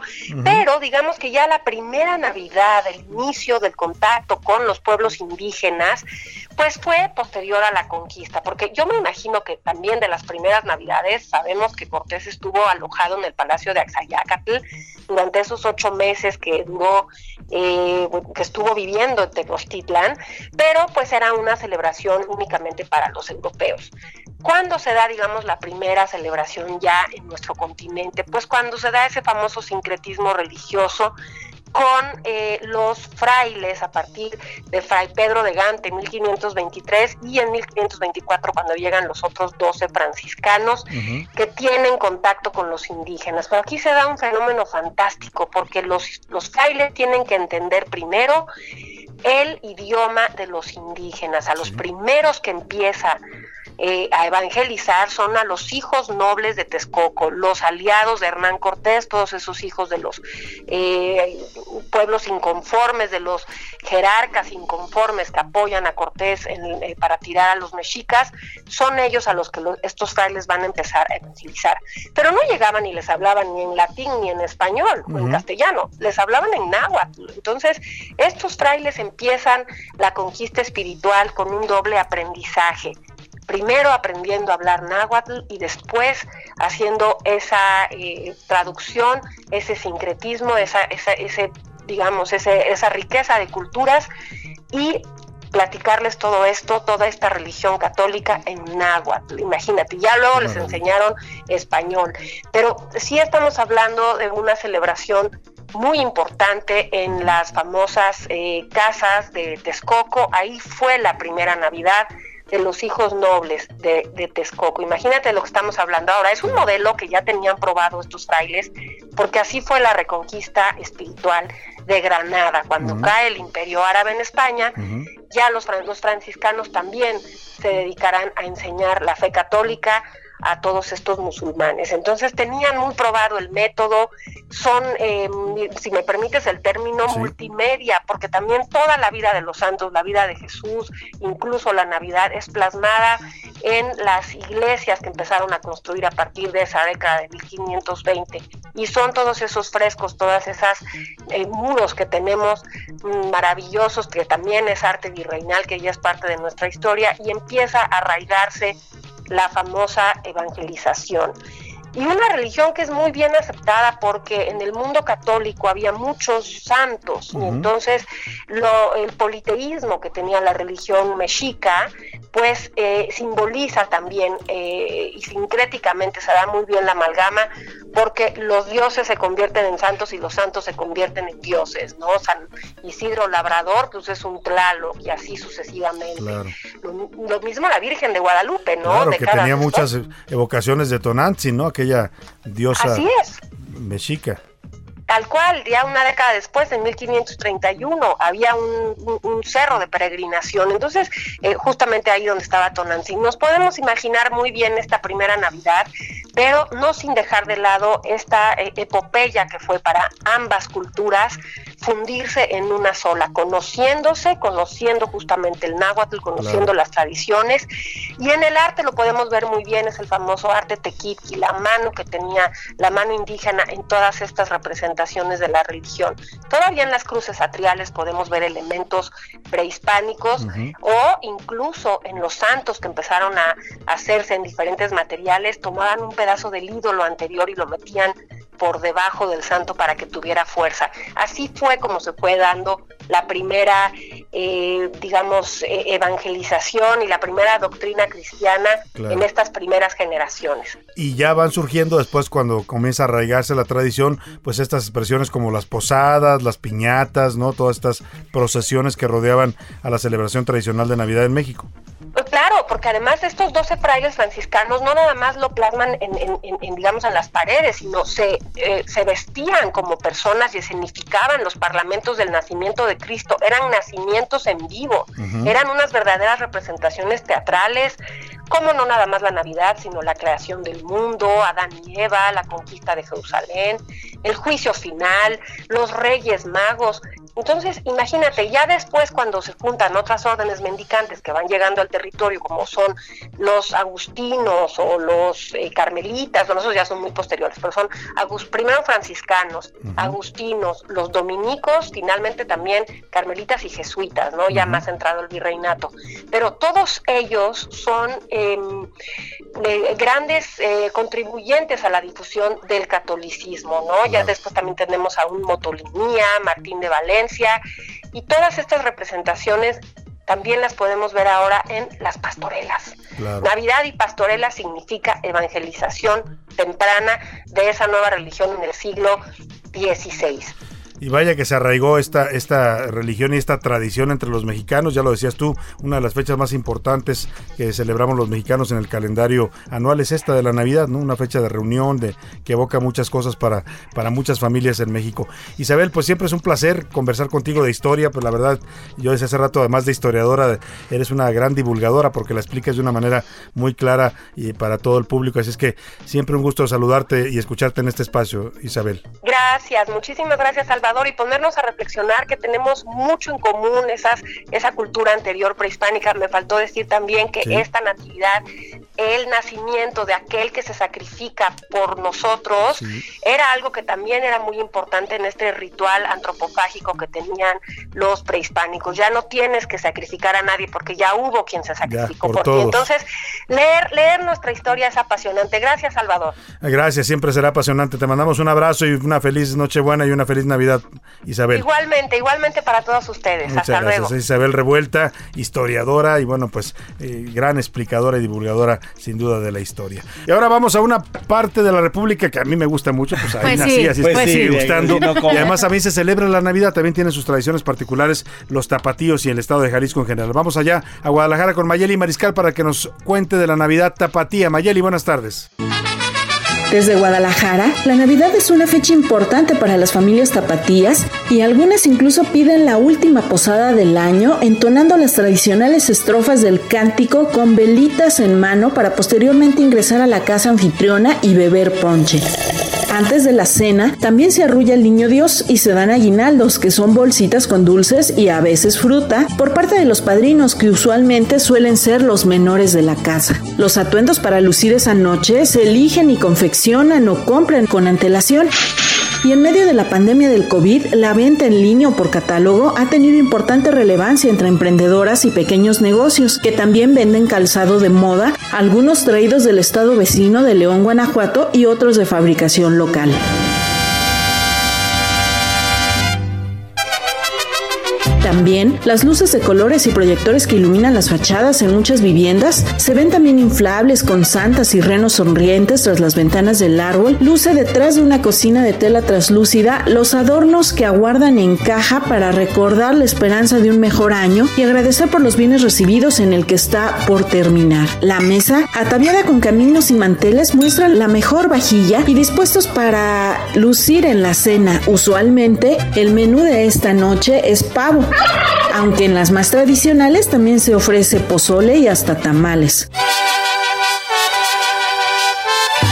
Aunque no se debe y cada año se pide no encender fogatas en la vía pública, las llantas o desechos de muebles viejos sirven las veces de combustible en algunas colonias, a veces en las de la periferia con calles de tierra se hace caso omiso al llamado de la autoridad. Así, las luces de bengala que también están prohibidas por las autoridades se ven en las calles que juguetean los menores. Las expectativas de nuevos juguetes y ropa menos deseada pero siempre obsequiada hace que este año tan deseoso por todos para que concluya en la Nochebuena previo a Navidad la esperanza de los tapatíos por una vacuna y la normalidad conocida, sea el motivo de la celebración para los que aún pueden verse reunidos, con cubrebocas y gel alrededor de una mesa, en donde lamentablemente en algunas familias quedarán sillas vacías y recuerdos por la ausencia física de alguna persona. Desde Guadalajara para la una con Salvador García Soto, Mayeli Mariscal, feliz Navidad. Bueno, pues ahí está, así celebran la Navidad ya en, Guadalajara. En Guadalajara, en general, eh, la Navidad tenía siempre una connotación muy religiosa. Ha ido cambiando, ¿no? Como todo en, en todo México, pues, le decía yo hace rato, hay gente que ya celebra la Navidad y ya ni siquiera se acuerda de lo que significa, pues, ¿no? Sí, El claro, significado de, ori- de origen. Pero yo me acuerdo de niño, la celebración siempre tenía mucho que ver con la religión. lo que decía claro. un poco Isabel, ¿no? Hacíamos la posada, pero, pero nos llevaban por la calle eh, rezando el hora pro nobis y era toda una letanía y había que rezar el rosario para que te dieran los dulces. Si no rezabas, no había dulces. O sea, te, te está muy siempre muy ligada a los temas eh, eh, católicos. Vamos a ir a la pausa y cuando regresemos le tenemos más cosas preparadas aquí en la una. Vamos a platicar con nuestro experto en tecnología, Emilio Saldaña Pisu, para que nos hable de los gadgets que están de moda, qué es lo que más están pidiendo los niños y los no tan niños, ¿no? Porque José Luis ya me enseñó su carta y vaya que pide gadgets, Priscila también. Así es que ya no, le platicamos al regreso de esta pausa. Así es, Salvador, vámonos escuchando música, si te parece. Este año se están celebrando los 10 años de la publicación de este álbum de Michael Bublé, Christmas, en donde nos cantó, bueno, todo el repertorio que hay habido y por haber. Santa Claus is coming to town, It's beginning to look a lot like Christmas. Hace unos días les puse la de Jingle Bells con las Pupini Sisters, que es muy buena versión. Y ahora nos vamos a escuchar una de esas canciones que hizo con Shania Twain, White Christmas, Navidad, Blanca Navidad. Y regresamos en A la Una con Salvador García Soto.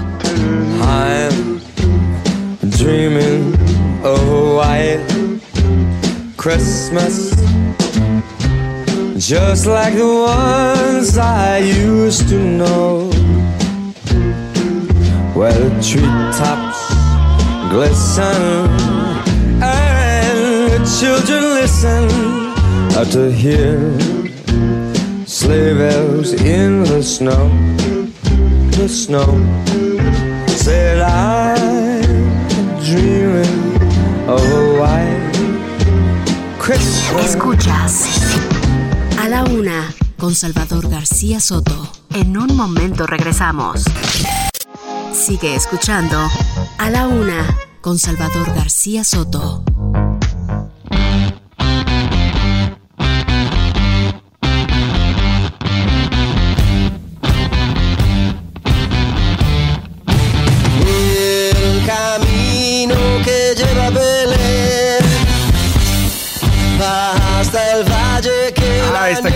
Gusta mucho, pues sí, es de mis favoritas de los villancicos. El niño del tambor, a mí también. Yo dije que no iba a poner villancicos, pero miren, los estoy complaciendo, pero es una versión muy original con Juanes y Jay de la Cueva. El detector de meteo, el niño del tambor. Me gustaba mucho la versión de la, de la tradicional de Rafael, que la canta precioso. ¿no? Ay, es un drama. Es un dramón. Oh, la, puedo Y se le caía un diente. No, eso fue después. Bueno, Bueno. ahí está el niño del tambor. Y vámonos ahora, si le parece, a otro estado de la República. Vamos al norte del país. Sí, señor, vamos hasta Tamaulipas, porque allá se encuentra Carlos Juárez y nos platica cómo celebran allá entre cuereras y fronteras y todo lo que tiene el estado de Tamaulipas, que es un estado más maravilloso. Cómo celebran los tamaulipecos la Navidad. Vamos contigo, Carlos. Muy buenas tardes. Hola, ¿qué tal Salvador? Buenas tardes. Qué gusto saludarte a ti y a todo tu territorio. Te comento que en el marco de estas fiestas de Sembrina aquí en Tamaulipas es muy común festejar la Nochebuena, eh, reunidos en familia, también rezar, incluso acostar al niño Jesús debajo del tradicional pinito de Navidad. Como buen. La cena principal viene siendo a veces pollo, carnes, así como también guisados de puerco que se llegan a realizar para poder celebrar esta Nochebuena y esperar a que llegue Santa Claus. Es muy común también en ver a muchas familias que están ya con distancia por esta pandemia del coronavirus. Otros más acuden a las iglesias, a las misas correspondientes a la Nochebuena para también festejar la llegada del niño Jesús. Eso es lo que se vive en Tamaulipas en esas fiestas de Sembrina, Salvador. Si es apicultura y artesanía, Tamaulipas tiene. Y del norte al sur, vámonos de Tamaulipas a Tabasco, que además tienen en común que los dos son Golfo, no son Golfo de México. Vamos al paraíso de Tabasco. Ya está cantando Priscila. Ven, ven, de Qué bonito la Tabasco. Qué calor hace en Villahermosa, eso sí, un calor sofocante y húmedo, pero también tiene sus tradiciones, también se celebra la Navidad, por supuesto, como en todo México. Y vamos con nuestro corresponsal allá en Tabasco. Armando de la Rosa. Armando, cuéntanos cómo están celebrando los tabasqueños, ahora sí que los paisanos del presidente López Obrador, la Navidad. Muy buenas tardes. En Tabasco, a pesar de ser un estado con un clima tropical, la Navidad también está acompañada por los adornos que simulan la nieve, los pinos decorados y las coloridas luces. Sin embargo, hay algunas tradiciones navideñas que son solamente tabasqueñas, y es que en Tabasco, a la par de las posadas, se canta La Rama, que es prácticamente un villancico de adoración con el que se visita los altares y las casas en la temporada navideña, y justamente tiene la característica de que el grupo que canta lleva consigo una rama mientras avanzan por las calles. Ya se va la rama muy agradecida porque en esta casa fue bien recibida. Naranjas y lima, limas y limones, más de la Virgen que todas las flores. Además, justamente antes de la cena de Navidad, la ciudadanía en Tabasco cumple con la antigua costumbre de arrullar la imagen de los niños Jesús, asemejando que acaban de nacer y le hacen todo tipo de peticiones de salud, fortuna, tranquilidad, entre otras, justamente antes de la cena. Pese al intenso calor, en todo Tabasco es común ver los arbolitos de Navidad y adornos que asemejan la nieve de fin de año en lugares tan distantes como en las comunidades enclavadas en los pantanos de Centla e incluso en las playas del estado. Informó desde Tabasco Armando de la Rosa. Bueno, pues ahí está. Vámonos ahora a otra parte de la República también. Es un estado que pues tiene playas hermosas, que tiene eh, una costa chica y una costa grande, para que me entienda, ya me vas entendiendo. Estamos hablando de Guerrero, el estado de Guerrero, también allá se celebra la Navidad, tienen sus peculiaridades en estas celebraciones guerrerenses. Vamos con nuestra corresponsal allá en Guerrero. Carla Benítez. Carla Benítez para que nos cuente. Cuéntanos, Carla, cómo celebran los guerrerenses la Navidad. Muy buena tarde. Por los caminos del sur, vámonos para Guerrero. Para celebrar las fiestas de diciembre en Guerrero, año con año las comunidades alistan ceremonias que anuncian la llegada de la Nochebuena, entre ellas el Paseo del Pendón en Chilpancingo. Se trata de un recorrido de más de 200 años de antigüedad que baja desde la parte alta del municipio hacia la Catedral de Santa María de la Asunción en el zócalo de la ciudad. Previo al 24 de diciembre, miles de danzantes toman las calles con coloridos trajes típicos de los barrios históricos de San Francisco, Santa Cruz, San Antonio, San Mateo y Tequicorral. Al inicio de la procesión, una mujer que porta traje charro y monta a caballo lleva el estandarte del pendón creado por el artista Francisco Alarcón Taco, oriundo de la zona. El recorrido concluye luego de 8 horas con el porrazo del tigre, cuya tradición hace alusión a las peleas entre los barrios por la tenencia de la tierra. Para el porrazo del tigre, los barrios escogen a hombres que se encuentran en la plaza de toros caracterizados con prendas color naranja y máscaras con grandes colmillos que simulan la apariencia del felino y en él miden sus fuerzas en peleas simuladas. Con esto también se da paso a la Feria de Navidad y Año Nuevo. Durante esta celebración, platillos como el pozole, chilate y dulces de coco no faltan, pues en el recorrido también van carros alegóricos de las siete regiones del estado. La explosión de cohetes de vara y las bandas de viento también forman parte de esta gran fiesta. Este año, por primera vez desde que se inició, el Paseo del Pendón fue cancelado a causa de la pandemia del coronavirus, pues al ser una de las festividades más grandes de la entidad, aglomera a miles de visitantes de diversos estados. Desde Guerrero para la Una con Salvador García Soto, Carla Benítez. Feliz Navidad. Soy de Guerrero, señores, y por Guerrero me han de encontrar.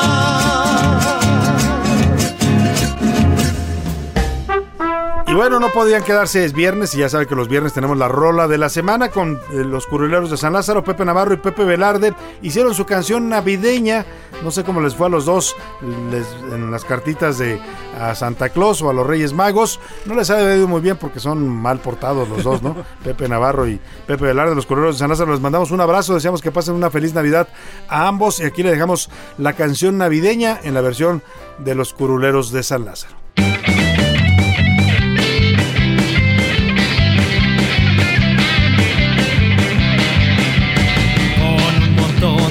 Comida, vino y nochebuenas ponemos la mesa. Es la reunión post pandemia, toda la familia es la nochebuena. Es que hoy es Navidad y nos toca celebrar. Con nuestros seres amados, re bien la pasamos, pues es Navidad.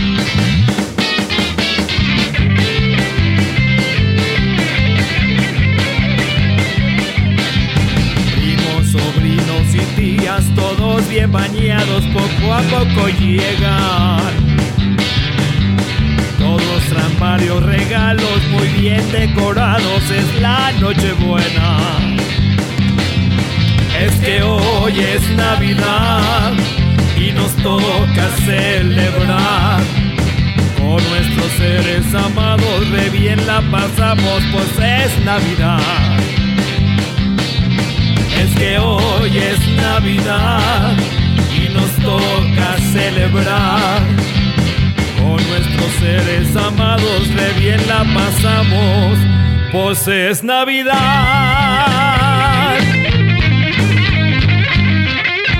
Merry Christmas.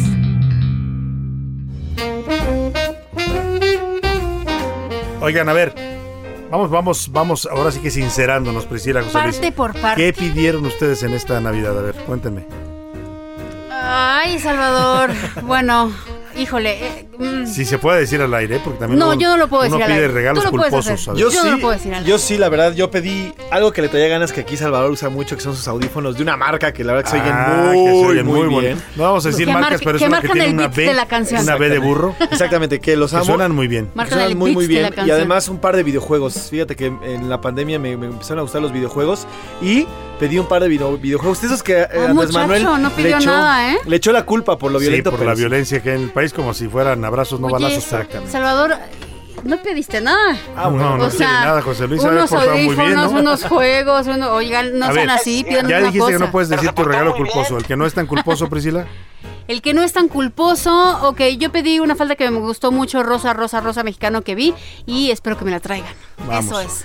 Yo pedí una pantalla, pero una de esas grandes. No, bueno, ustedes están, pero A cero si humildad a en ver esta si. Navidad. Una cosa es además están carísimas. Una bueno. cosa es pedir y otra cosa es que lleguen. Otra cosa es que lleguen. pero como Pedir no empobrece. Pedir no desgasta. Pero ¿saben qué? Vamos a, vamos a platicar con un experto en estos temas de gadgets, porque la realidad es que ya lo nos decía hace un rato el, el presidente de la industria del juguete, lo que más piden hoy los niños y los adultos también es el, los gadgets, los gadgets tecnolo- tecnológicos, las novedades que hay, que si el teléfono inteligente, que si tal computadora, que si los videojuegos, que si tal consola. Y para eso hacemos contacto con nuestro experto en tecnología, el gran Emilio Saldaña Piso, analista de tecnologías de la información. ¿Cómo estás, querido Piso? Muy buenas Hola, tardes. Piso. Señor Piso. Con mucho gusto de saludarles, cara, ya con el arbolito puesto, ya Eso, en la emoción, evidentemente. Ya sabrán, ya sabrán. Ya el ponche preparado, Piso, porque Cocinando. vamos a llegar, ¿eh?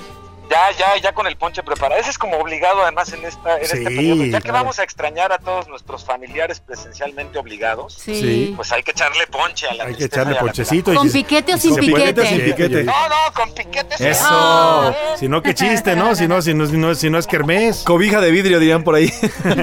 Oye, querido Pisu, cuéntanos cuáles son los juguetes de moda, los ahora sí que los gadgets que más van a estar de moda en estos regalos navideños. Pues es, es buenísima la pregunta. Este año y, y todo implica o todo, todo nos dice que los productos que deberíamos de estar esperando en nuestro arbolito y con el que disfrutaremos el 2022 tiene que ver con productos, uno, cada vez más robotizados, desde productos de limpieza que hoy pueden echarte la mano Ah, sí, barriendo. las Esas- barredoras. Esas aspiradoras que ya casi se mueven solas, ¿no? Son una maravilla, ¿eh? Son una maravilla de verdad. Otra cosa que está también muy en boga, no solamente para adultos, ¿eh? me refiero también a jóvenes, es el uso de asistentes en casa, porque hoy no solamente te ayudan a apagar o encender la luz, Ah, ah. exactamente. Yo pensé que hablabas de una robotina. y Yo dije, ¿qué onda? Ya, sí le iba a pedir la suya. Yo quiero robotina. No, la robotización, el, Sí. las eh, productos que están relacionados con los videojuegos, pero hay un fenómeno aquí interesante. Los videojuegos se están saliendo de la categoría de juego o de videojuego como tal y se están metiendo más al terreno del entretenimiento. Entonces, aquí la apuesta un poco es convertir a más personas ya no en videojugadores, sino en aficionados al entretenimiento virtual o al entretenimiento simulado. Chequen el nombre tan sofisticado que le dan a los videojuegos hoy ya llegando a mucho más amplios públicos y eso y eso tiene mucha relevancia por supuesto las consolas de videojuegos están obviamente formadas entre los primeros lugares de lo que los jóvenes querríamos, ¿eh? Ya me anoté. Eso. Me gusta la que Jovencísimo, jovencísimo. Y las, y las videojuegos hoy le acompañan a otro gran fenómeno que tiene que ver con las aplicaciones y los videojuegos que no necesitan de una consola. Yo les puedo decir que mis hijos, Julia y Diego, de 6 y 10 años, lo que pidieron, entre otras cosas, son aplicaciones de videojuegos que se puedan instalar en su teléfono o, chequen esto, la, la compra de puntos, de Robux, de todos estos Claro. distintos tipos de monedas de cambio en juegos digitales que hoy son pues, como ultra deseados. En esa última yo no estoy de acuerdo, ¿eh? yo creo que los videojuegos deberían preservar su, su, Categoría. pues, su mística de... De logros, ¿no? seas, más logras, exactamente. Sí, sí, Lograste sí. logros, desbloqueas cosas. No, no, vale No por comprarlos, dinero. ¿de qué chiste? Sí, sí, No de me gusta acuerdo. mucho eso, pero, pero bueno. Sistemas de, geo- de posicionamiento eh, global y de conjunción de datos que van desde los relojes, los aretes, eh, cosas para nuestra ropa deportiva, son también uno de los productos más socorridos para este año porque cada vez más nos entregan información mejor y más rápidamente digerida en forma de piso hoy le echaste muchas ganas, pero te falta echarle unos minutitos más de Claro. ejercicio para que cumplas con lo que quieres. Ya O sabes, ese que te mueve, ¿no? Que cuando ya, ya tiene mucho rato sentado. Párate, párate, momento de hacer ejercicio. falta para... Exactamente, y servicios, servicios de streaming a todo lo que da. La idea Ah. para este año es que encontraremos una gran cantidad de propuestas que nos digan, oye, pues vente para acá con mi servicio de entretenimiento y el paqueteo de cada vez más contenidos. ¿No les molesta que ha empezado a suceder un fenómeno que a mí me resulta así poco grato? Que compras o contratas un servicio de contenidos de entretenimiento y pareciera que lo único que compras es acceso a un bazar de compra de Sí, contenidos. donde te vuelven a vender otros contenidos que qui- quieres, ¿no? Cae gordísimo Ay, a mí también. ¿Sabes qué? Se parecen ya como las aerolíneas estas que decían que eran de bajo costo y te terminan cobrando todo. El equipaje de mano, Larisa. Exactamente, exactamente. Bueno, pues nos prometen que este año tendríamos la posibilidad de contratar eh, en costos anuales muy reducidos varios de estos productos o de contenidos adicionales precisamente para lograr superar la pues la frustración que nos genera. Y finalmente, todo lo que tenga que ver con imagen, es decir, cámaras de video en todas sus presentaciones, deportivas, acuáticas, que se lleven súper chiquititas, ya sabrás, Sí. hasta los drones, que hoy los drones han Uy, tenido drones, dos sí. evoluciones muy interesantes. La primera es, han reducido sus pesos y sus características para que no tengamos que tener problema para comprarlos y usar porque se requiere algún tipo de permiso en particular en distintos países, nuestro país incluido. Si el dron es más pesado de cierta cantidad, dos Sí. kilos, una cosa Necesitas un permiso, ¿no? un Para permiso. volarlo. Bueno, pues los drones, como se pueden imaginar, se han miniaturizado cada vez más y nos ofrecen hoy calidades de grabación que van en 4K con super control de vuelo para bueno. que uno no Y tenga las que tomas que se pueden hacer, las chuladas de las con esas. Y esto es lo irónico y lo que me llama la atención, que los drones, ellos mismos se están autoetiquetando ahora como herramientas de video avanzadas, ya no como herramientas de vuelo para grabar, Ay, sino como herramientas de video avanzadas Claro. para, para auxiliarte en lo Oye, eh. Piso, pues nos has dado luz. Yo tenía pendiente por ahí un par de regalitos y ya me dijiste por dónde, ¿no? Pues para saber lo que se está poniendo de moda en los gadgets tecnológicos. Sin duda tiene mucho que ver, ya lo decías tú, con la famosa revolución de la inteligencia artificial y con todo esto que suena a futuro, pero que ya es una realidad, querido Piso. Sí, totalmente, sí, totalmente. Y la verdad es que sí, creo que estamos viviendo un momento muy emocionante porque después, fíjense, las cámaras deportivas, por ejemplo, que, que nos vendían en modo tienes que surfear, tienes que echarte un clavado, sí. tienes que volar en paracaídas, de un momento a otro con la pandemia se vieron obligadas a repensar para qué hacían sus productos Sí. y varias de ellas, de las marcas muy reconocidas, sacaron rápidamente actualizaciones que te permitían convertir su cámara deportiva en una webcam, considerando Oh, que la que la estabas usando era en todo caso para las videoconferencias constantes en tu casa. Esto Claro. provocó dos avances importantes. Uno, que los usuarios cada vez más seguimos una tendencia de sí editar más avanzados nuestros videos. Y dos, a todos nos surge la cualquier cantidad de K que me pongas que hace Cualquiera. mi cámara. Arriba de cuatro de preferencia. Exactamente, señor. Entonces, eso es, es, es un fenómeno interesante porque la evolución de los drones Ujú. hoy te los empiezan a vender más como las características de una cámara que es Claro, remota, claro, extendida y claro. controlable, que un dron en el sentido del gusto por la por Sí, el vuelo que y la volara. ¿no? Ya, no, ya no es la principal mucho. función de esos aparatitos. Exactamente. que- que Ahora ya hasta para entregas, ¿no? Sí. Hasta para entregar Todo. productos ya. ¿Qué video llevar. te va a poder generar? Exactamente. Oye, Querido Pisu, Pisu. yo nada más quiero decir una, quiero hacer una pregunta. ¿Para cuándo la robotina? ¿Para cuándo? En serio. Ya pronto, ¿no? prioridades, Hay prioridades, definitivo. Bueno, lo diremos de broma, pero la cantidad de productos robotizados hoy son enormes y están creciendo con una velocidad impresionante. Hay uno que se ha hecho famoso estos días, seguramente lo escucharon.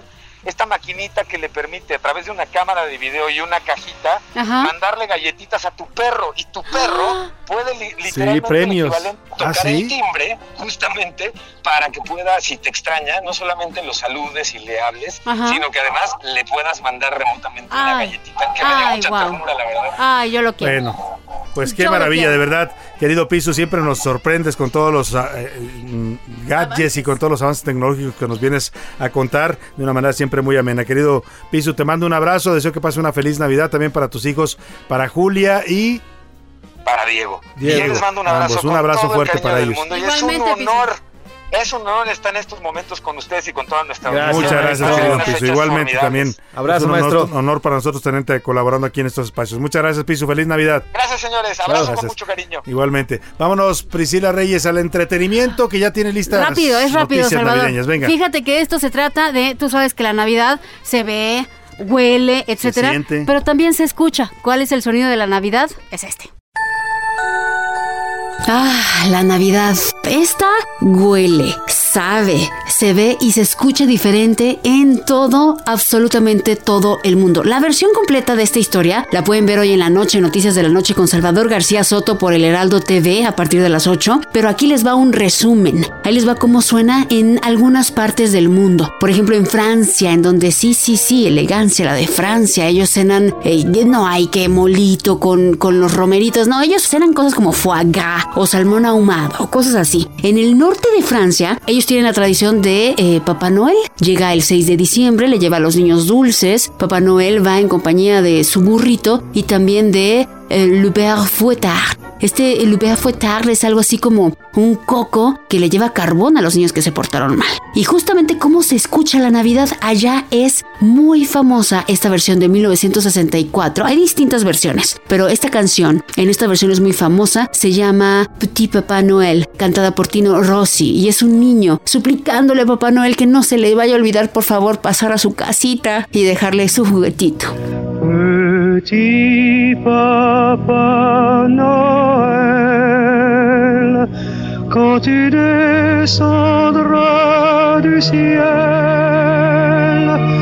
avec des jouets par milliers, n'oublie pas mon petit soulier. Y si saltamos rapidísimo a Grecia, en donde dependiendo la región es lo que comen, pero en un término general comen puerco eh, a la cacerola, o con apio, o con papas, y eso sí, muy, pero súper, súper fanáticos de los pies. No el pie relleno de mermelada, sino el pie relleno de carne, o de espinacas, o de queso feta. Bueno, allá tienen un villancico, híjole, nos va a caer como, de verdad nos vamos a poner el saco y nos cae como anillo al dedo a todo el mundo, no nada más a los mexicanos. Esta canción se llama Calanta. Y la tradición allá en Grecia es que en cuanto amanece, en los 24 de diciembre, los niños salen a cantar esta canción Calanta. ¿Qué dice más o menos la letra? Dice algo así como detrás de mi ventana, sí, muy, muy como Yuri, así. Detrás de mi ventana eh, veo a los niños cantando, eh, que están cantando el amor, la unión, pero nadie toca mi puerta. Mi corazón se está oscureciendo porque no estarás este año conmigo. Uf, en esta temporada de pandemia, en lo que estamos sufriendo, en muchos pasando la Navidad y o estas fechas solos porque estamos cuidándonos y cuidando a nuestros seres queridos, pues bueno, vaya que Calanta suena justo.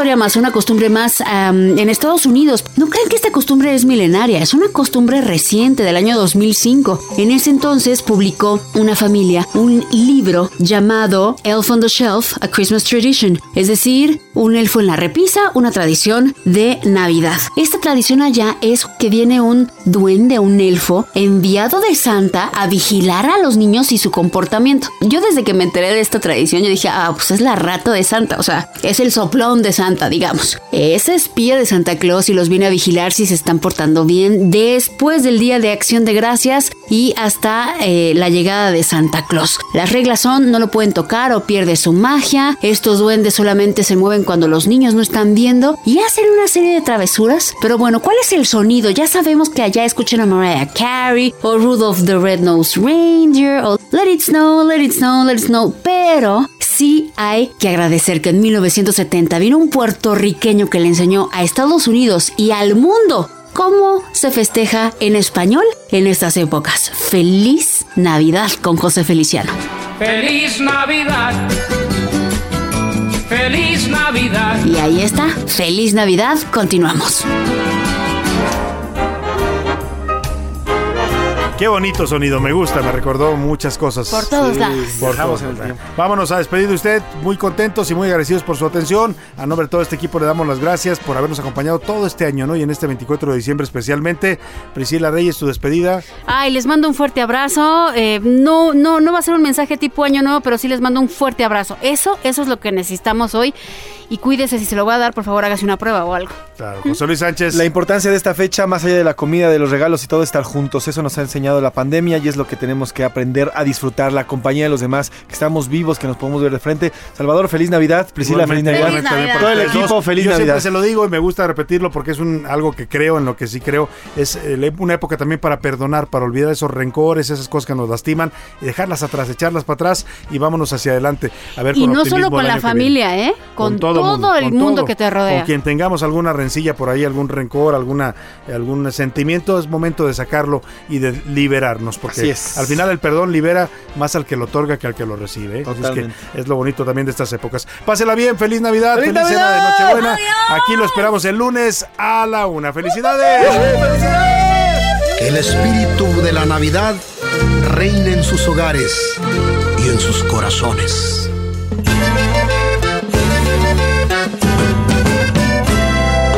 Era Rodolfo un reno tenía la nariz roja como la grana y de un brillo singular. Todos sus compañeros se reían sin parar y nuestro buen amigo solo y triste se quedó. Pero Navidad llegó, Santa Claus bajó y a Rodolfo lo eligió por hoy termina A la Una con Salvador García Soto. Un encuentro del diario que piensa joven con el análisis y la crítica. A la Una con Salvador García Soto. De lunes a viernes de 1 a 3 de la tarde.